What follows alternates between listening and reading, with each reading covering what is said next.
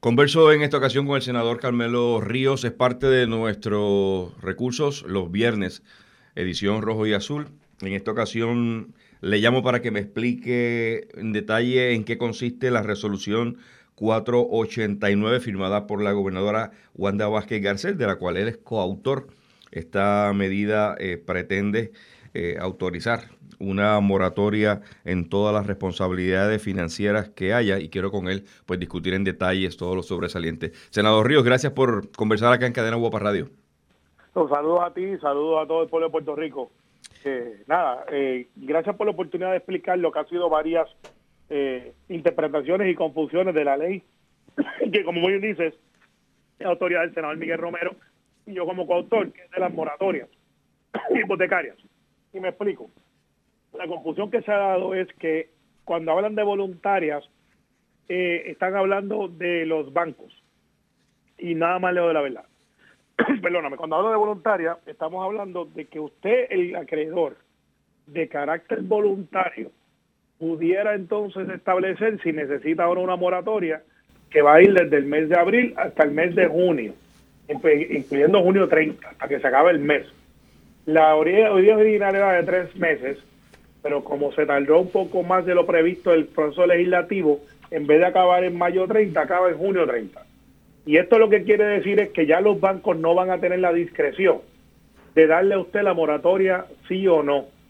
Usted tiene que solicitarla, pero una vez se la solicite de manera automática, cumpliendo con un requisito mínimo de solamente declarar de que usted ha sido afectado por la pandemia, usted está entonces en posición de que se le dé una moratoria de tres meses. Eso quiere decir también que si usted antes de los tres meses, usted decide que ya no necesita la moratoria porque regresó el trabajo o recibió alguna ayuda que lo pone en posición de pagar, usted puede suspender la moratoria, usted, no el banco. De igual manera, muchas de las preguntas que se están suscitando y la interpretación de algunos miembros de la banca es que dependiendo del producto, es que se va a la moratoria. No, la moratoria va como sea porque ya es una ley y a menos que no nos lleven al tribunal, la banca no se puede retractar. Lo otro es cómo se va a repagar esa deuda. Una de las cosas que está diciendo, por ejemplo, el Banco Popular hasta ayer por la tarde, era de que se tenía que pagar una vez se terminara el mes de junio 30. No es correcto. De la manera que está establecida la ley, y es clara, no es de interpretación, es que esos pagos se van a poner al final del préstamo. Si usted debía 11 meses, pues ahora usted va a pagar esos tres meses que no paga ahora, después que se venzan los 11 meses.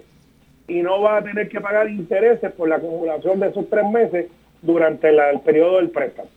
O sea que tampoco puede acumular intereses sobre esa moratoria. O sea, en ese, en ese ejemplo que están mencionando, eh, si el balance que queda de la cancelación de esa deuda, que vamos a especificar cuáles son, se sale en 11 meses, la persona se acoge a la moratoria de los tres meses, estamos hablando que son, son 11, eh, después del mes 11, ¿viene el saldo total de los tres meses o se constituye mes 12, mes 13, mes 14 y mes 15? Excelente pregunta.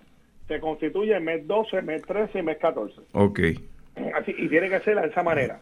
Otra cosa, esta no es solamente sobre hipoteca, también tiene sobre tarjetas de crédito. A eso iba.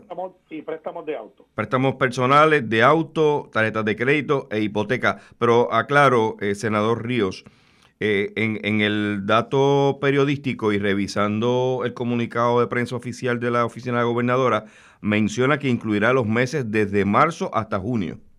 Eso es correcto. Lo que pasa es este, que como empezábamos en abril, entonces estamos hablando marzo, mayo, junio, eh, pero marzo, abril, eh, mayo y junio. Lo que pasa es que ya, si usted estuvo en marzo, muy posiblemente ya le cobraron.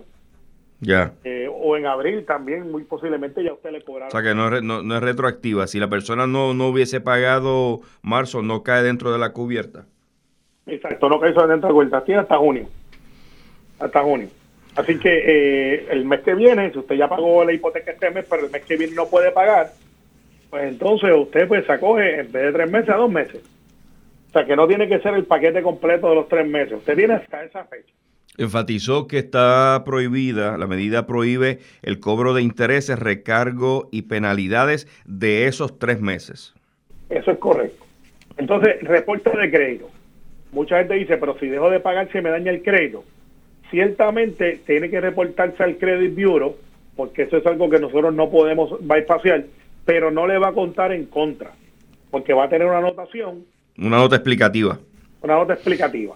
O sea, que sí se va a reportar al Credit Bureau, pero no le va a afectar en su score de crédito, porque va a tener esa justificación y la razón que tiene que, eh, eh, eh, que tiene que reportarse al Credit Bureau es porque es una legislación federal y en eso no lo podemos nosotros legislar de manera, de manera estatal. Otra cosa, préstamos de auto igual, préstamos de, de tarjeta de crédito igual, ¿sabes? Que le aplica lo mismo. Ahora, otra cosa que va a salir, que no ha salido y que se está trabajando sobre ella, es AELA. AELA da préstamos personales, tarjetas de crédito y también da eh, préstamos de casas. Está incluida en la medida, pero el descuento de AELA lo hacen las, las agencias, no lo hace AELA. Por lo tanto, si la agencia no está funcionando, tiene entonces que activarse el protocolo para que no se le haga el descuento a los empleados de AELA, que pertenecen a AELA. ¿Y ese proceso, quién lo inicia, quién lo pone en función, el protocolo? tiene que hacerlo las agencias. Así que el Ejecutivo tiene que entonces plantear que esas agencias no le van a descontar la mensualidad que se le descuenta a los socios de AELA cuando eh, tienen una deuda, ya sea de hipoteca, de, de tarjeta de crédito, que es la inmensa mayoría, o de préstamos. Y, y eso es algo que tiene que estar claro porque mucha gente dice, bueno, pues si es así, yo me acogí, llamé a AELA, y AELA pues puede tomar la nota, pero AELA no va a poder eh, de, evitar el descuento, porque ese descuento viene de la nómina y quien tiene el acceso a la nómina es la agencia. Y eso es algo que el comisionado, AELA y las demás agencias van a tener que trabajar. Senador, es bien importante y quiero que usted lo pueda reiterar. Eh, estoy conversando con el senador Carmelo Ríos sobre la resolución 489 que firmó la gobernadora, de la cual él, es coautor junto con el senador Miguel Romero. Eh, eh, este, este planteamiento importante, senador, se beneficiarían exclusivamente deudores que se hayan afectado financieramente por la promulgación de las órdenes ejecutivas firmadas en el contexto de la emergencia del coronavirus 19 en Puerto Rico. Correcto, porque eso traería entonces la interpretación, ¿qué pasa si yo estoy en los mitigation? ¿Qué pasa si ya yo tenía una deuda? o si ya lleva tres meses atrasado en un proceso de ejecución. Exacto, en un proceso de ejecución. Pues ya eso usted no le aplica, la moratoria. Lo que sí está pasando en la práctica es que los bancos no están ejecutando recasas y están concentrados en las moratorias. Eh, a usted no le, no le asiste el proceso entonces de la moratoria, porque ya usted tenía más de dos meses en atraso antes de, eh, y eso pues desafortunadamente así es que, que se hizo la legislación porque entendíamos que lo que estábamos protegiendo era el asunto de los que perdieron su trabajo, los que cesaron ingresos o los que están usando el ingreso que tienen para atender cosas que no estaban disponibles antes de la pandemia. Muy bien, e incluso eh, en, en el tema que no aplica a personas que estén ya en proceso de ejecución. Igual sería el caso de personas que estén en un proceso de modificación de pago mensual. Pues mira, en modificación de pago mensual, si usted no está atrasado, que es, la, es, lo, que es el parámetro, si usted no está atrasado, usted pudiera calificar para la moratoria. La clave es que usted no esté atrasado más de dos meses y que, y que sea esto a condición de la pandemia o la declaración si usted recibe ingresos, pero usted a lo mejor tuvo que comprar más comida de lo que compraba antes porque ahora los tiene en su casa y pues tiene un gasto que no estaba previsto, si usted tuvo que de momento eh, incurrir en otros gastos que normalmente no los tiene, pues usted pudiera justificar eso como parte del proceso por el cual usted no puede pagar su hipoteca, su préstamo de carro, o a lo mejor usted dice, pues yo puedo pagar la hipoteca, pero no puedo pagar el carro, o viceversa. Pero usted no debe coger todas, puede coger algunas. Usted puede decirle al banco, pues mira, no te voy a pagar el carro estos tres meses, pero sí te voy a pagar la hipoteca. O no te voy a pagar la tarjeta de crédito estos tres meses y voy a pagar el carro y voy a pagar la hipoteca. O sea, no es uno un, un take it all, como dicen. buena aclaración, porque se pudiera interpretar que se adjudica a todos compromisos financieros que pueda tener yo con el banco. No lo es. Usted tiene que, usted tiene que ejercer. Basado en el presupuesto, analizar cuál es la, la que más necesita. Claro, y usted decide Usted es el voluntario, no es el banco. Usted es el voluntario que decide cómo va a atender el asunto de la moratoria. Si usted cree que puede seguir pagándola, pues entonces usted no tiene que hacer nada.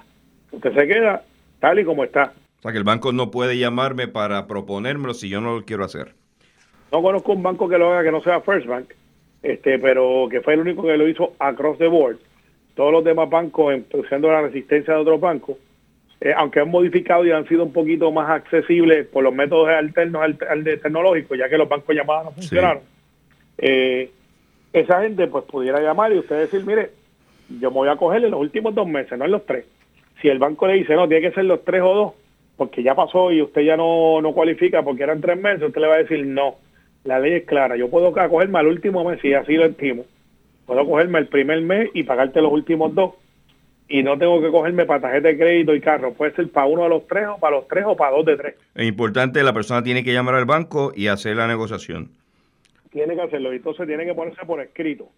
Por método la petición. Usted pone por emails y ya con eso usted está cubierto. Si le hubiesen cobrado, que eso puede pasar, después que usted llegó al acuerdo, usted pudiera entonces levantar una querella por incumplimiento y usted le va a exigir al banco que le devuelva ese dinero. ¿La querella sería ante quién?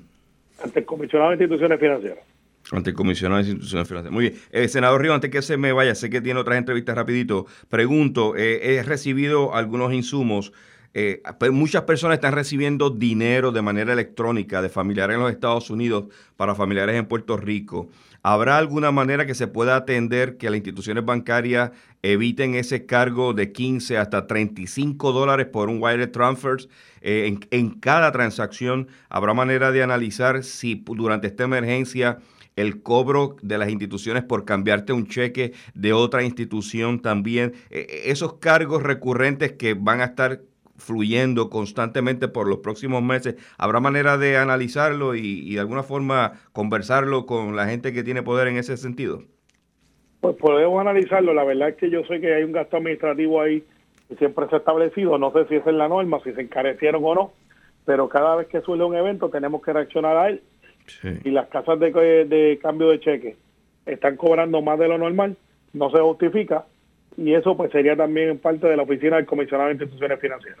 Ok, genial. Cualquier, cualquier tema relacionado con algún procedimiento financiero que involucre una institución, el comisionado de instituciones financieras sería el foro. Así es. Gracias, senador Carmelo Ríos. Mañana conversamos acá en Rojo y Azul. Así será. Con el Gracias por responder a Cadena Guapa Radio. Desde la redacción, Rafael Ángel Pérez.